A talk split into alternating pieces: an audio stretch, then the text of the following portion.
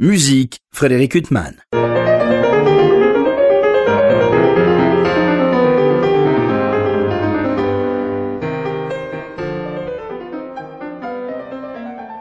Bonjour Frédéric Huttman au micro, j'ai le plaisir de vous retrouver pour un nouvel entretien. Aujourd'hui j'ai l'immense plaisir de recevoir Clément Lefebvre. Bonjour. Bonjour.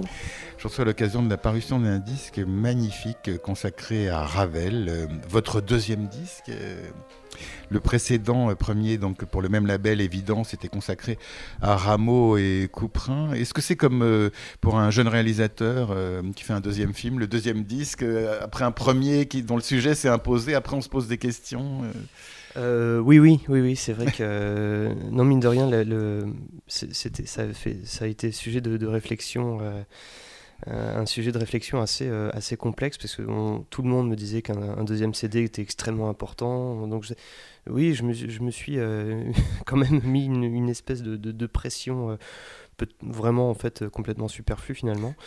Et en fait, c'est surtout la question du répertoire qui s'est posée, parce que c'est vrai que le rameau couperin, euh, bon, d'après ce qu'on a pu me dire, en tout cas, c'était inattendu comme choix de répertoire pour un premier CD. Et, mais, que je ne regrette pas du tout, parce que j'ai adoré ah, faire ça. Vous n'êtes pas le seul à pas le regretter. Hein. et, donc voilà, j'ai eu plusieurs, euh, enfin plein, plein d'envies différentes, on va dire, pour ce deuxième CD. Je suis passé par, par plein de répertoires euh, vraiment, vraiment différents, et notamment de la musique, euh, voilà, plutôt allemande ou russe, et qui, et donc Ravel a été un compositeur, enfin toujours important pour moi que je joue depuis pas mal d'années enfin même assez longtemps en fait.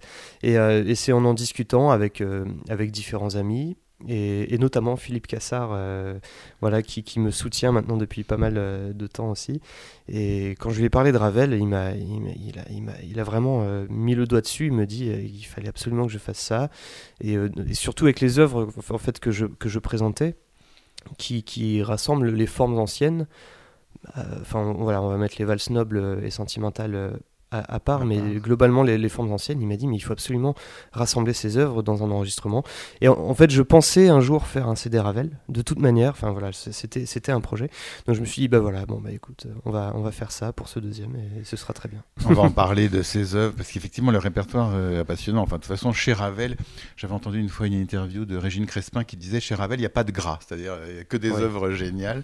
Au milieu de ces œuvres géniales pour piano, vous avez choisi la sonatine, le menuet sur le nom de Haydn, valse noble et sentimentale, le menuet antique, la pavane pour une infante défunte, et cette suite du tombeau de Couperin, donc que des chefs-d'œuvre, euh, bien évidemment, mais il n'y a que ça dans la littérature pour piano euh, de Ravel. Juste pour en revenir à votre précédent disque, Rameau Couperin, euh, c'était pas évident de lier ces deux compositeurs contemporains, mais en même temps qu'on différencie souvent dans leur littérature.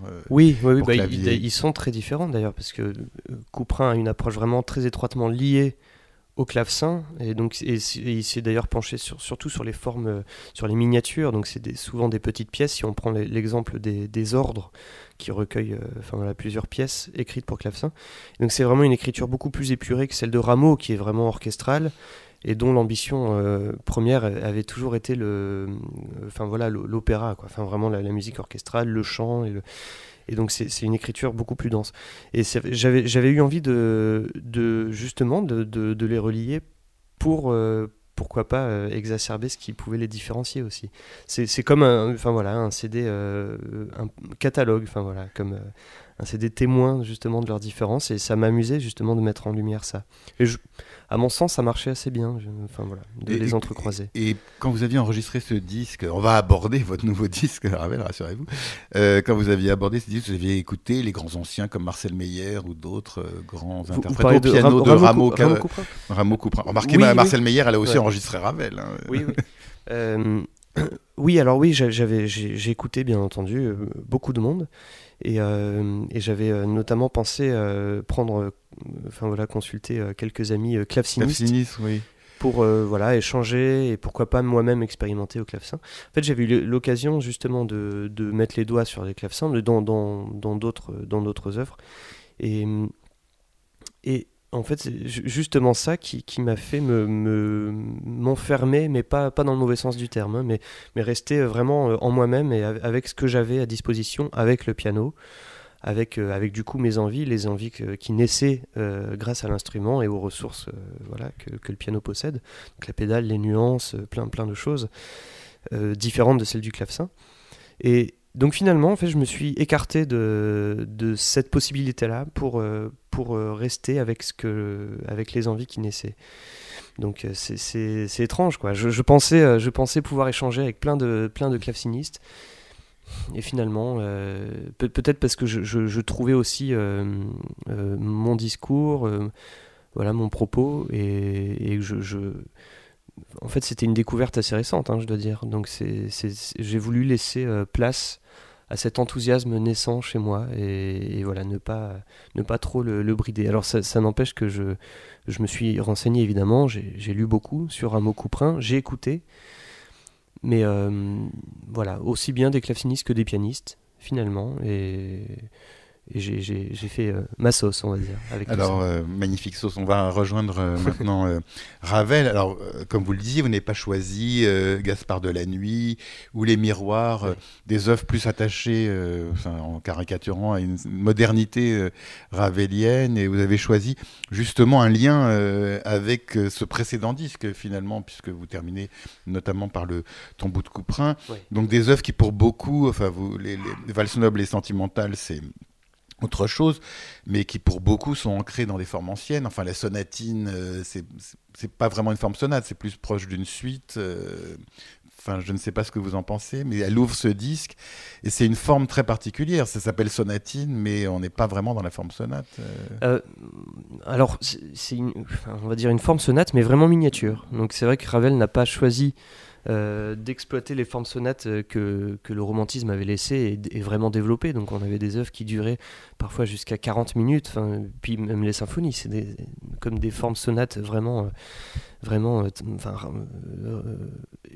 allongées, on va dire.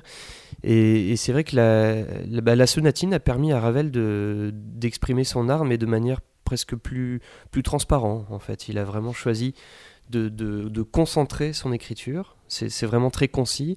Et c'est comme une forme sonate parce qu'on a, on a vraiment un thème, euh, deux thèmes qui sont exposés. Un mini développement, mais vraiment euh, tout petit. Et hop, on, retrouve, on, a le bonheur de retrouver assez vite justement la première idée. Et là, je parle du premier mouvement. Et qui est, qui est dans, des, textures vraiment très cristallines. Et donc, euh, je pense qu'il a voulu garder cette, cette idée de, de, quelque chose d'assez fragile, finalement, fragile, intouchable. Et, alors, il aurait très, probablement écrit un chef-d'œuvre, bah, comme voilà, les sonates euh, pour violon, piano, euh, le, trio, enfin dans, des formes beaucoup plus longues. Mais, euh, mais voilà, là, son art s'est concentré. Alors on est frappé, Clément Lefebvre, au risque de vous faire rougir, quand on met ce disque sur sa platine, c'est-à-dire que dès le début, on est frappé par un son magnifique de, de, votre piano. on est loin d'une interprétation à la fois d'un Ravel sec, comme certains peuvent euh, l'interpréter, on ne citera pas de nom, et en même temps, on n'est pas dans un... Il euh, n'y a, pas d'emphase, euh, vous respectez strictement la partition, donc c'est un peu une conjugaison des contraires que vous avez réussi dans ce disque, vraiment il y a une beauté sonore. Et alors, au risque de vous faire rougir encore plus, ça m'a évoqué un grand ravelien qui était Vlado Perlemuter. Est-ce que un pianiste que, vous avez réécouté à l'occasion de cet enregistrement Ou alors vous avez voulu justement fuir les grands anciens, les grands exemples Non, non, au contraire. Là, pour le coup, j'ai écouté beaucoup de voilà de d'illustres interprètes on va dire et, et, très très différents les uns des autres et parce que je pense, on, est obligé de, faire avec. Enfin, c'est voilà, euh, Ravel fait partie du, de notre patrimoine euh, pianistique et, et d'autant plus français. Et en fait, euh, voilà, des, grands, des grands interprètes sont passés par là. Oui, mais en même temps, parfois, vous pouvez avoir peur de réécouter ces grands interprètes pour pas être écrasé et pas chercher à les, euh, les imiter inconsciemment. Oui, oui, oui. Bah alors, c'est pour ça, d'où la nécessité d'en écouter beaucoup, je pense. Je pense que si on se concentre sur un interprète, même inconsciemment, on aurait tendance à, imiter ou alors tomber dans le, voilà, sous, l'influence. Et euh, donc j'en ai écouté beaucoup de, très différents, et, dont évidemment Vlado Perlmutter que, j'adore, parce que c'est vrai qu'il il, fait quand même euh, naître une, vraiment tout, il révèle toute la poésie qui est, qui est, présente dans la musique de Ravel. Et, et donc après, enfin, à, moi, justement, sans imiter, de, de, savoir ce que j'ai à y dire. Quoi. Parce que c'est aussi le travail de l'interprète, c'est de pouvoir, euh, euh, comment dire, en fait, apporter une, une dose évidemment personnelle. Et d'ailleurs, c'est comme ça qu'on rend service à une œuvre. En, je pense pas que c'est en, laissant le texte faire, en, ne voulant pas y toucher. Et c'est nécessaire, à mon sens, de vraiment y apporter quelque chose d'infiniment personnel, dans la mesure où c'est sincère aussi. Et donc, j'ai eu peur parce que Ravel est beaucoup joué. C'est vrai qu'il y a eu beaucoup d'enregistrements de faits. les œuvres les plus jouées. Non, mais mais enfin l'œuvre pour piano de Ravel quand même se, tient en deux en deux CD finalement. Donc, mm. euh, donc même si euh, les gens se précipitent peut-être un petit peu plus sur Gaspard de la nuit ou les miroirs, bon voilà le tombeau de Couperin, les valses nobles même si elles sont un peu moins défendues, on, les connaît. Et, puis, euh, tous les grands interprètes sont passés sur ces œuvres-là. Mais j'avais le sentiment quand même d'avoir euh, d'avoir des choses à, apporter, je sais pas, mais à dire. Et, euh, c'est voilà, c'est un compositeur qui, résonne beaucoup. en moi. Donc, en fait, ça, fait sens comme ça, de, le fait de, l'enregistrer et aussi de me, de me défaire de la pression que pouvaient exercer euh, les, les, grands euh, qui, ont, qui ont joué son œuvre. C'est en fait on est obligé aussi de se pas de se, enfin voilà de se défaire de ça parce que autrement on, ne peut rien. Et puis on peut plus jouer les grands chefs-d'œuvre euh, si on considère que tant de grands pianistes les ont interprétés dans le passé. Ce qui est intéressant, vous dites ce que j'avais à dire quand on voit une partition de Ravel, euh, euh, moi je me contente de la voir parce que même la sonatine pour un pianiste amateur, ah non, est extrêmement difficile. Ah non, c'est très difficile. Ah non, oui, vraiment. Euh, oui, oui, donc tout est extrêmement difficile. c'est très délicat à jouer, c'est très très gauche aussi. Voilà. donc, mais quand on voit la partition, justement, vous parlez de ce que vous avez à dire chez Ravel. Euh, Est-ce que justement le, fait de ne pas de jouer de, de, jouer tout ce qui est écrit finalement ça permet pas de dire c'est-à-dire de ne pas surinterpréter toutes ces musiques qui dégagent tellement d'émotions, justement quand on cherche pas à en exprimer en la jouant. Oui, mais alors. Peut-être que je m'exprime très mal. Non, non, non, non, je, comprends. Enfin, en tout cas, je, vous me direz si je réponds. Euh, ah bah, vous répondrez certainement mieux que je n'ai posé la question. Euh, en fait, c'est. Alors, c'est valable pour tous les compositeurs, mais c'est vrai que Ravel finalement c'est une, musique magnifique qui est lumineuse, euh, poétique, alors parfois, parfois extrêmement sombre aussi, donc il y a toujours cet équilibre entre une, une, espèce de, sensualité, de pudeur, de lumière, de, ténèbres. Et en fait, on pourrait se dire que, que, la musique est tellement éloquente, si bien écrite, qu'on que, qu'on n'a rien à faire, mais alors finalement, euh, je, pense que c'est vraiment euh, un une écriture, enfin, un, langage qui souffre du fait de ne pas se l'approprier, vraiment qui ne tolère pas la, demi-mesure. Ça, peut devenir vraiment terriblement redoutable dès, lors que c'est un petit peu scolaire, un petit peu trop gentil, timide. Et on, a ça aussi, par exemple, chez Mozart. Euh, enfin voilà, c'est que ça peut devenir. Alors, et je compare ça à Mozart parce que parfois c'est très simple. On a une mélodie accompagnée, mais alors si on ne la fait pas vivre, alors c'est très sensible, hein, c'est vraiment c'est des affaires de, c'est du temps musical, ça se joue à la milliseconde, c'est une petite respiration en plus, c'est une, une, inflexion, c'est vraiment trois fois rien. Et pour autant, en fait, on fait vivre comme ça la ligne mélodique. Et elle prend tout son sens. Et chez Ravel, c'est vraiment, vraiment, euh, vraiment la même chose. C'est une musique qui ne se laisse pas du tout faire, qu'il faut, qu'il faut s'approprier et à travers laquelle il faut vraiment parler. C'est et à partir de là, on peut se dire que, la musique est lumineuse, qu'elle euh, voilà, qu'elle nous évoque certaines, couleurs, certaines atmosphères mais c'est enfin voilà j'espère que voilà est-ce que je, je réponds ah, vous avez très bien répondu mais c'est à la hauteur d'ailleurs de, de donc, ce donc j'avais donc j'avais compris la question mieux que moi. Euh, alors en plus donc il souffre par euh, cette sonatine je le disais on est frappé par la sonorité puis l'émotion qui se dégage euh, constamment de ce disque. Il y a de, deux œuvres qui sont d'ailleurs beaucoup moins jouées qui sont le menuet sur le nom de Haydn et le menuet antique. Le menuet antique je crois que c'est sa première œuvre pour piano. en fait oui enfin il avait écrit des, mm. pièces euh, avant. je pense qu'il considère que ça, elle fait partie des premières œuvres qui caractérisent son, langage. Enfin, il avait euh, une vingtaine d'années hein, à ce moment-là, je crois. Et euh, donc c'est encore très... Enfin voilà, il était très influencé par des, compositeurs comme Chabrier. Et c'est vrai que dans cette œuvre-là, ça, se ressent, ça, se ressent énormément. On pense aux pièces pittoresques, par exemple de Chabrier, et, et que, que j'adore d'ailleurs. Donc en fait, ça m'a vraiment plu. D'avoir une œuvre qui on, on sait que c'est Ravel enfin voilà et même dans la partie centrale on sait déjà on, voit son harmonie on voit justement la, lumière et la, sensualité qu'il y aura encore plus exacerbée par la suite dans son œuvre. Mais et ça m'a plu de vraiment d'être dans cette, de travailler cette pièce et de, de, me retrouver à la fois chez Ravel et d'avoir en, toile de fond voilà l'âme ou l'esprit de, de, de, Chabrier euh, dont j'ai joué les, les pièces, euh, pittoresques. avec beaucoup de plaisir aussi. Vous êtes passé donc euh, d'une musique écrite avec très peu d'annotations, de tempi, de nuances Rameau-Couperin vers Ravel, qui alors lui c'est le contraire. il note tout, tout, Il y a une marge. Quelle est la marge de l'interprète justement avec cette musique tellement écrite, tellement précise ben, En fait, il faut, je pense qu'il faut considérer vraiment ces toutes ces annotations, toutes les précisions, parce que c'est vrai que c'est extrêmement précis en termes de ponctuation. On a un point s'il veut que ce soit staccato, un trait, enfin voilà, le, tempo est, indiqué, toutes les, enfin voilà, c'est vraiment effectivement très précis, mais je pense qu'il faut utiliser tout ça euh, comme un outil, vraiment euh, comme un outil. C'est toujours un travail d'appropriation en fait, c'est s'approprier ce qu'on ce a.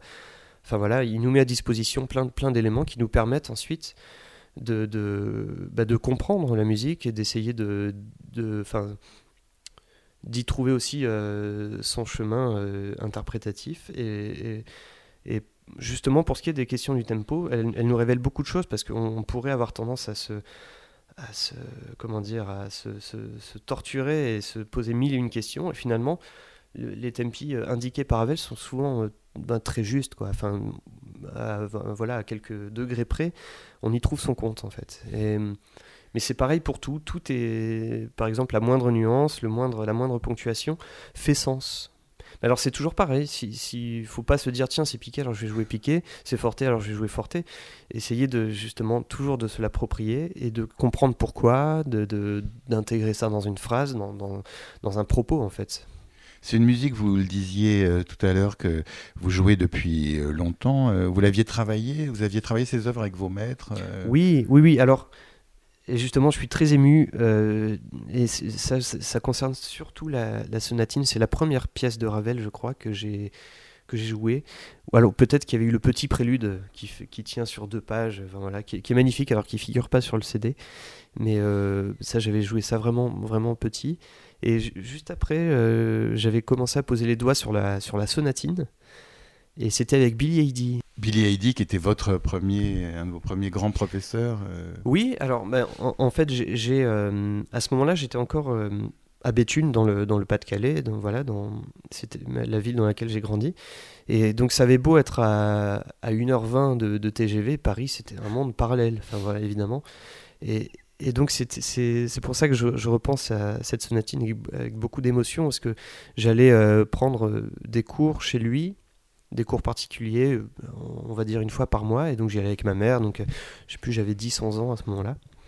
Et, donc c'est avec lui que j'ai découvert vraiment la sonatine, et, et c'est à partir de ce moment-là que j'avais que je m'étais aussi ouvert à, la musique de Ravel, donc son, œuvre pour piano, et ensuite aussi évidemment l'œuvre orchestrale, les concertos, euh, enfin bon. Et, donc c'était manière de lui rendre euh, hommage, de rendre hommage à votre professeur, que d'évoquer euh, ce Ravel, cette sonatine que vous aviez interprétée, la première grande œuvre de Ravel que vous avez interprétée et travaillée. Donc avec en fait c'est étonnant parce que c'est une pièce qu'on qu'on travaille souvent jeune, très jeune, et pour autant, enfin encore, comme, comme je vous l'ai dit, moi je la trouve euh, euh, vraiment, enfin redoutable, je sais pas, mais vraiment très, euh, très délicate, très, très délicate à, à, jouer, à interpréter, à faire sonner en fait. Alors, il y a que des chefs-d'œuvre, on le disait sur ce disque. Il y a ces valses nobles et sentimentales qui sont pas du tout proches de Chopin, plutôt proches de Schubert, peut-être. Bah, en, fait, Schubert, donc c'est les cycles de, de valses de de Schubert qui a, qui a fait naître l'envie chez Ravel de, de, créer son cycle de valse également.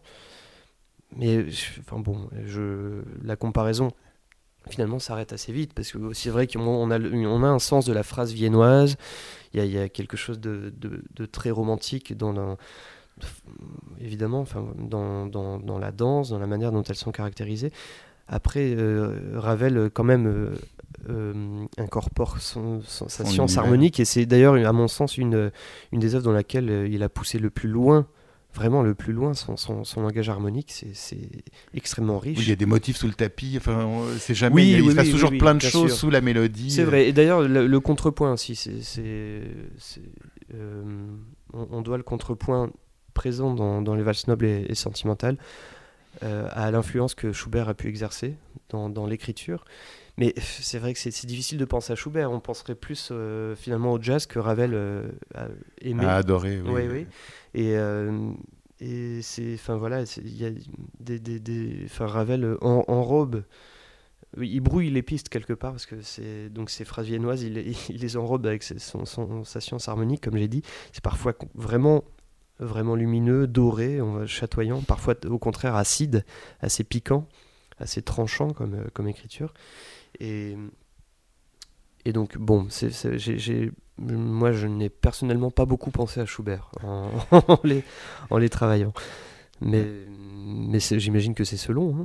Hein. non, non, bah, c'est moi qui me suis encore euh, égaré, Clément, ah, ah non, pas du tout. Mais on est, euh, on est loin de la valse, euh, l'autre chef-d'œuvre de Ravel qui se broie dans les, destructions de la Première Guerre mondiale.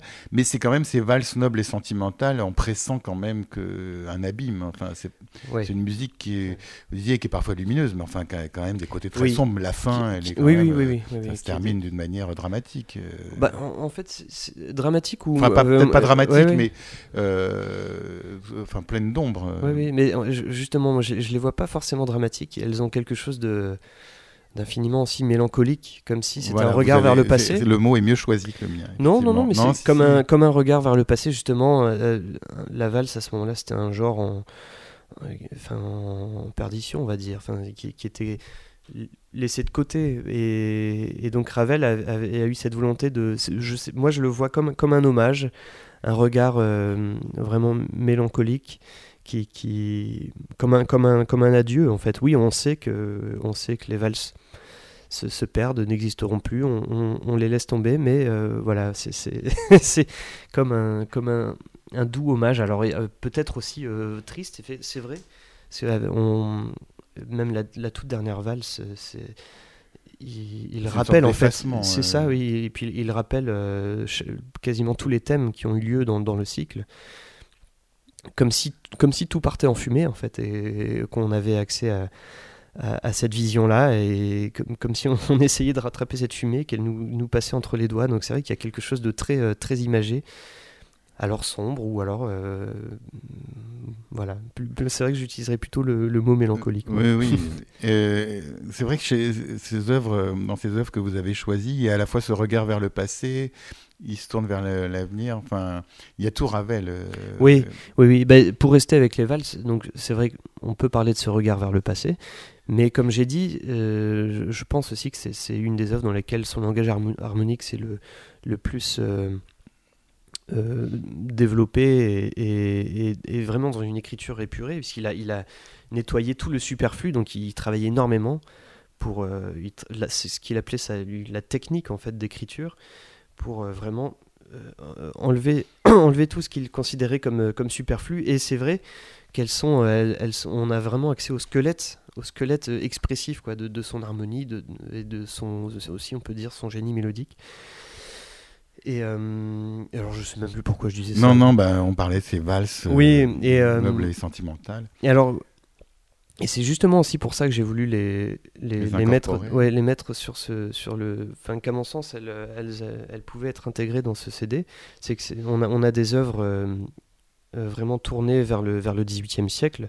La sonatine, euh, voilà, la forme du 18e par excellence, le menuet, le tombeau de Couperin qui rend hommage à la musique baroque française.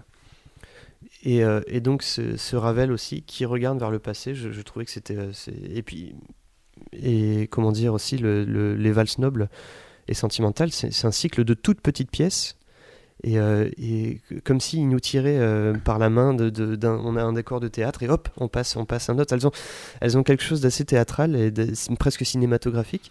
Et alors, ça, c'est vrai, c'est très personnel, mais ça m'a quand même fait penser aussi au, cycle de pièces de Couperin que j'avais euh, recréé dans le premier CD. Et voilà, on, passe d'une petite pièce à une autre.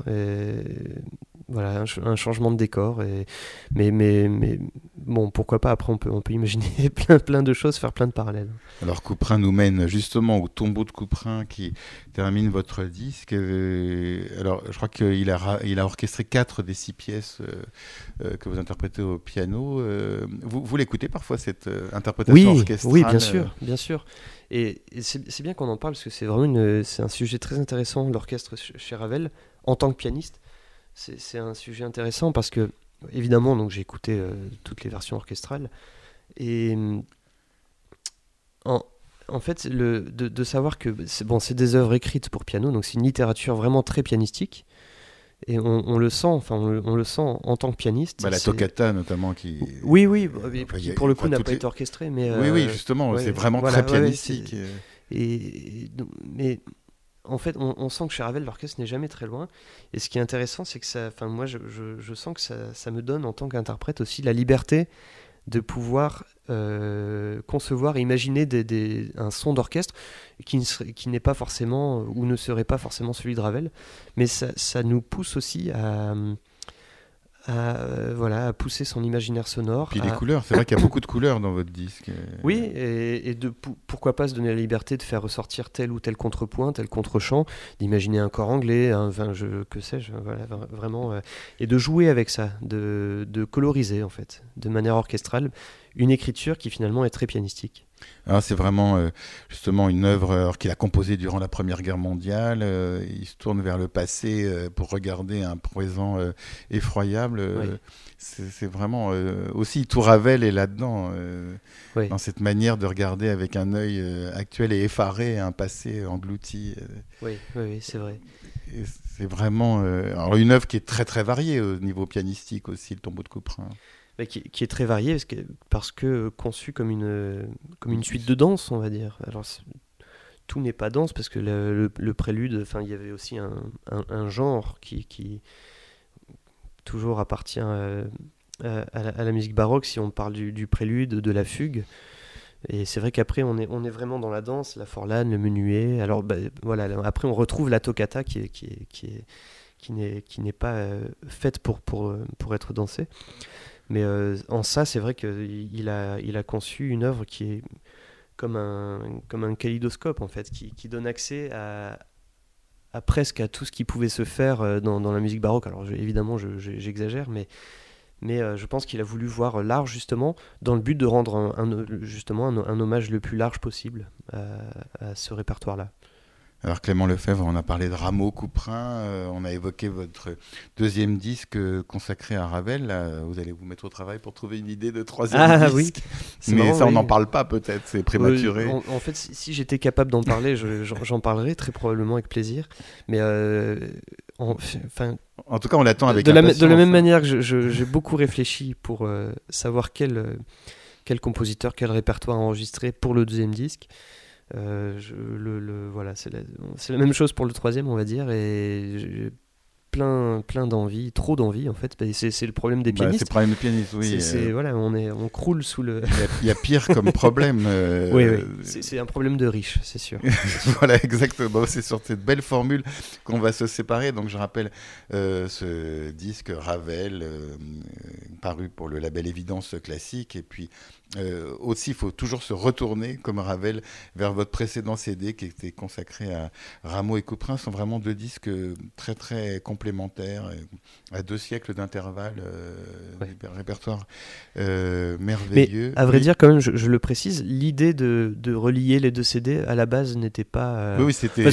on va dire que comme ça. C'était pas l'idée première. Alors tant mieux. Bah, quand même, ça saute aux yeux. Alors, ça d'évidence. Oui, ça saute aux yeux, mais, mais, mais, le tombeau de Couperin parce qu'en plus par le titre c'est vraiment l'œuvre qui, les relie le, plus, avec le plus d'évidence.